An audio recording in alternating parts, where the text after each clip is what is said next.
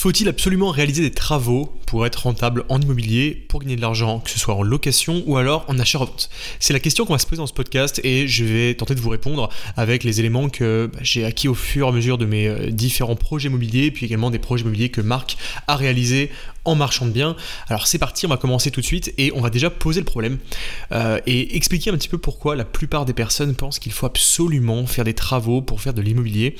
Et ça se base sur quelque chose qui est assez simple, c'est que la plupart des personnes qui se lancent en immobilier, aujourd'hui la très large majorité, je dirais plus de 90% des Français qui lancent un projet en immobilier locatif ou autre, n'ont aucune maîtrise de leur marché. De ce fait-là, quand on n'a aucune maîtrise de marché, qu'on ne sait pas quels sont les prix réels, la valeur d'un bien, par exemple la valeur d'un appartement T2 dans une zone euh, en termes de revente pour un bien qui est neuf, etc., etc., quand on n'a pas cette maîtrise de marché-là, le seul levier qu'on peut avoir pour gagner de l'argent en immobilier, si on ne sait pas à quel prix acheter ni à quel prix revendre, eh bien c'est les travaux. À savoir acheter un bien qui est globalement une ruine, la rénover et la revendre plus cher. C'est effectivement ce qu'il y a de plus simple à faire en immobilier. C'est pas très complexe entre guillemets de voir un projet qui est en très mauvais état, de le rénover et de gagner de l'argent dessus. En général, ces personnes-là d'ailleurs, pour beaucoup, font les travaux en partie ou totalement eux-mêmes pour économiser les frais des artisans, etc. Et bah de cela, c'est effectivement pas très compliqué de gagner de l'argent à la fin. Le problème de ça, c'est quoi? Le problème, c'est que ça implique déjà que tu saches gérer des travaux, ou encore pire, que tu saches faire des travaux.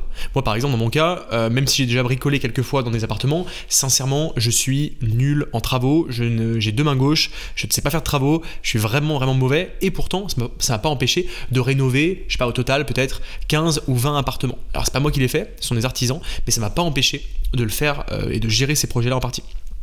Au-delà de ça, euh, même si tu ne le fais pas toi-même, le fait de gérer les travaux, ça demande du temps, ça demande de l'énergie, et c'est également un risque qui est conséquent.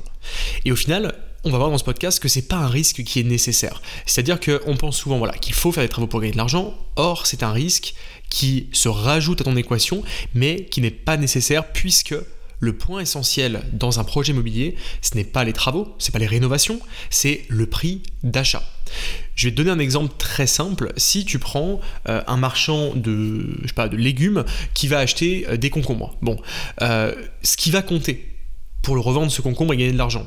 Est-ce que c'est le fait de bien le mettre en avant dans son magasin? Est-ce que c'est le fait de le mettre en valeur, de le repeindre, de le mettre dans un beau paquet? Alors oui, ça peut jouer, effectivement, c'est un truc important, mais avant tout, pour être sûr de gagner de l'argent sur ce concombre, bah, il faut l'acheter moins cher, le moins cher possible, et savoir à quel prix tu peux le revendre et si tu fais bien de l'acheter à ce prix-là. Exemple, j'achète à mon grossiste 200 euh, kg de concombre par exemple à 5 euros le kilo. Je sais que sur le marché ça se vend à 8 euros le kilo. Bon bah je sais de toute manière que je vais gagner de l'argent. Si après je décide de mettre en valeur ces concombres, de faire un package, de les mettre dans un beau paquet et de revendre non pas 8 mais 9 euros le kilo, très bien, ça me fait une plus-value supplémentaire. Mais c'est du supplément, ce n'est pas l'essence même de la plus-value.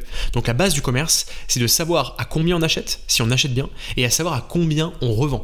Et ça, contrairement à ce qu'on pense, très peu de personnes le savent. Et c'est pour ça que dans la formation Stratégie Empire, on a tout axé sur la maîtrise d'un marché. Déjà trouver un marché qui est inexploité, Là, on a des méthodes, des logiciels pour t'aider là-dessus et trouver en quelques heures un marché qui est intéressant à moins d'une heure autour de chez toi.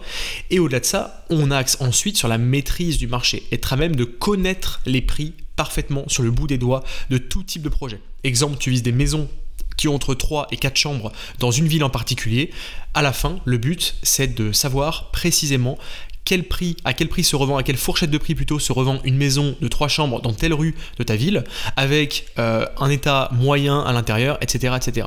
Une fois que tu as cette maîtrise, c'est extrêmement simple de savoir à quel prix il faut acheter pour faire une plus-value. Et au final, le côté travaux, le côté rénovation, c'est une bonne chose quand tu ne maîtrises pas suffisamment ton prix de marché. Si tu le maîtrises, tu peux réaliser des plus-values sans même faire de travaux. Je prends l'exemple d'un projet de marque qui est le projet Lambert 2. Tu peux aller le voir sur la chaîne YouTube Stratégie Immobilier, tu le trouveras. C'est une plus-value de 50 000 euros sans aucun travaux. Comment a-t-il fait? Simple, il a acheté le bien largement en dessous du prix du marché. C'était un projet qui était off-market, c'est une belle négociation, ce qui fait que bah, tout simplement, Marc a acheté une maison moins chère que sa valeur parce que les vendeurs étaient pressés, parce qu'ils avaient besoin de revendre rapidement. C'était une succession de mémoire. Et donc, il a pu, quelques mois plus tard, revendre cette maison pour, au total, 50 000 euros de gains. Voilà. Et ça, c'est encore une fois sans travaux. Il a juste fait changer deux fenêtres. Autant te dire que c'était pas grand chose, ça a pris une demi-journée. Tout ça pour dire que dans ce projet-là, si on prend cet exemple-là, et c'est pas du tout un exemple isolé, il y en a plein d'autres comme ça. Si on prend cet exemple-là, ce qui a fait la plus-value, c'est pas les deux fenêtres, On est bien d'accord.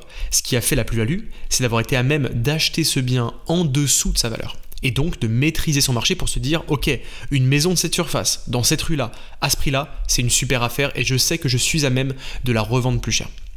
Donc voilà pourquoi faire des travaux n'est pas nécessaire pour faire de l'immobilier. Est-ce que ça facilite potentiellement, mais surtout ça incite, je pense, beaucoup à euh, compter un petit peu sur les travaux pour gagner de l'argent? Exemple, je trouve un appartement qui euh, vaut 100 000 euros sur le marché, euh, il est à 100 000 du coup, je l'achète parce que je me dis que en faisant les travaux moi-même, en le rénovant, eh bien je vais réussir à le vendre par exemple 120 euh, en ayant mis seulement 10 000 euros de travaux par exemple. Alors que si je passais par un artisan, bah, ça me serait revenu à 20 000 et euh, du coup bah, je ne ferais pas de plus-value. Donc ça, incite quand on fait ça à se reposer en fait sur les travaux, sur le fait de savoir faire des travaux pour générer une plus-value. A l'inverse, une personne comme moi va voir ce projet à 100 000 euros et dire bah non, euh, là il est à 100 000, la valeur du marché c'est 100 000, je ne vais pas l'acheter. Ou alors je vais faire une offre négociée peut-être à 90 000 et là je mettrai mes 20 000 euros de travaux via des artisans ou pas d'ailleurs et je génère ma plus-value à la revente, tout simplement. Et c'est là toute la différence en fait entre une maîtrise de marché, une capacité à connaître les prix de son secteur et être à même de faire une plus-value et tout miser sur les travaux. Maintenant, est-ce que ça veut dire qu'il ne faut pas faire du tout de travaux? Pas du tout, bien au contraire. Si je trouve un bien qui est déjà rentable, qui est déjà en dessous du prix du marché, que je peux revendre plus cher, et que en plus je décide de faire des travaux en me disant, bah en faisant les travaux, je vais encore augmenter ma plus-value, bah génial, c'est super. C'est un supplément. C'est un peu comme l'exemple des concombres tout à l'heure, où on les mettait en valeur au début du magasin, on, on faisait un petit package, un joli paquet cadeau, etc. Bon, un paquet cadeau pour des concombres, c'est pas le meilleur exemple, mais vous m'avez compris. En tout cas, on les met en valeur pour les revendre un peu plus cher. Bah, c'est le même principe en tant que marchand de biens ou en achat-revente, et d'ailleurs, même en location, hein, c'est la même chose mettre en valeur un bien, ça permet de, considérablement booster la valeur de ce bien-là et donc de booster également sa plus-value. Donc c'est une très bonne chose, mais ce n'est pas le point essentiel. Et voilà pourquoi, au final, gérer des travaux, c'est une bonne chose potentiellement, mais ce n'est pas une condition sine qua non pour générer une plus-value ou générer un rendement qui est intéressant. Moi, dans mes biens immobiliers aujourd'hui, j'ai des biens que j'ai rénovés, des biens qui étaient déjà loués le jour de mon achat. J'ai un bien, par exemple, auquel je pense actuellement. C'est un appartement qui est dans un de mes immeubles de cet appartement. Et cet appartement-là, je l'ai acheté, euh, je l'ai acheté, je l'ai acheté en 2016 ou 17, je sais plus. Je crois que c'est 16 en 2016, donc il y a très longtemps quand même, euh, ça fait 7 ans, euh, et cet appartement est toujours loué depuis. C'est-à-dire que ce, ce, bien était déjà loué à une personne, la même personne est restée dans l'appartement et a payé son loyer depuis 7 ans. Et donc, ça m'a généré absolument aucun travaux. C'est un projet qui était rentable de base et qui a continué de l'être. Dans cet immeuble-là, d'autres biens ont été rénovés et remis en location, bien évidemment. Mais celui-ci, par exemple, ça n'a pas été le cas. Donc, ce n'est pas forcément une condition nécessaire. Dans les projets qu'on a fait avec Marc en Ile-de-France, je pense que vous avez suivi ce, projet-là, on, s'est lancé un défi pendant 4 mois d'acheter un appartement par mois. Ce qu'on a réussi, on a acheté 4 appartements en Ile-de-France pour un total d'environ 500 000 euros d'investissement et tous les biens se sont loués, alors soit étaient déjà loués au moment de l'achat, soit se sont loués dans euh, les deux jours suivant l'acquisition. Donc autant te dire qu'il n'y a eu absolument aucun travaux dans ces appartements aussi. Donc on a signé quatre appartements et d'ailleurs on a acheté un cinquième il y a à peu près un mois et sur ces cinq appartements on a réalisé 0 euros de travaux. Voilà. Donc c'est des biens qui étaient soit déjà loués, soit prêts à la location. Donc c'est une possibilité également pour toi, si tu n'as pas le temps, si tu n'as pas euh, l'énergie, l'envie euh, de gérer des travaux, ça ne veut pas dire que tu ne peux pas te lancer en immobilier. C'est pas un frein pour te lancer. Évidemment, c'est un atout si tu veux en faire, si tu veux euh, faire des rénovations, etc. C'est une très bonne chose, tu as le droit de le faire et c'est une bonne stratégie. Maintenant, si tu ne veux pas en faire ou si c'est pas ton objectif, il y a des solutions qui existent. Et moi, dans mon cas aujourd'hui, de plus en plus, je tends vers cette stratégie-là de faire le moins de travaux possible. Non pas que je louais des biens qui sont de mauvaise qualité, bien sûr, mes biens sont toujours de très bonne qualité, mais j'ai plutôt préféré acheter des biens qui sont soit déjà rénovés, donc déjà dans un bel état de location, quitte à payer un peu plus cher à l'achat, mais m'éviter cette gestion de travaux, parce qu'aujourd'hui j'ai des problématiques plutôt de temps que des problématiques d'argent, donc je préfère faire ça aujourd'hui, ce qui n'était pas le cas avant, euh, plutôt justement que de passer du temps à gérer la rénovation, gérer les travaux, les artisans, etc. etc.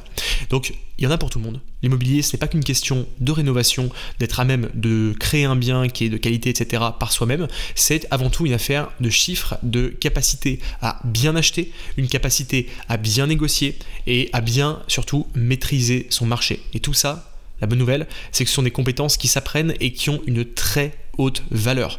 Euh, aujourd'hui, euh, dans ma zone, de, dans mon marché inexploité dans lequel j'investis euh, de mon côté, il y a des personnes qui sont dix fois meilleures que moi en travaux des personnes qui sont dix fois meilleures que moi pour gérer des artisans. ça, il n'y a aucun doute là-dessus. Par contre, Là où je fais ma différence, c'est que je pense être le meilleur pour trouver les bonnes affaires. Ce qui fait que même si ces personnes sont extrêmement douées en travaux et que moi-même je fais les travaux, je reste largement au-dessus et je récupère les meilleures affaires avant eux parce que j'ai des stratégies de recherche qui sont plus puissantes et qui me permettent d'avoir accès à des biens qui sont largement en dessous de leur valeur. Donc même si derrière je paye mes travaux plus cher qu'eux parce que je les fais pas moi-même, parce que je passe par des artisans, etc., eh bien au final, je suis quand même largement gagnant parce que j'ai fait une meilleure affaire à la base. Et ça, c'est vraiment ce qui est essentiel et c'est ce qu'on t'enseigne du coup dans la formation. Si tu veux en savoir plus, tu as un lien juste en dessous du podcast où tu pourras voir la vidéo ou directement réserver un appel avec un membre de mon équipe si tu souhaites aller plus loin avec nous et qu'on t'enseigne justement ces pour toi aussi créer ton activité, être même d'identifier un marché, de le maîtriser et de trouver les meilleures affaires de ce marché grâce à un réseau off-market. Voilà, tout est dans la formation Stratégie Empire. Le lien encore une fois est en dessous et je te dis à très bientôt dans un prochain podcast.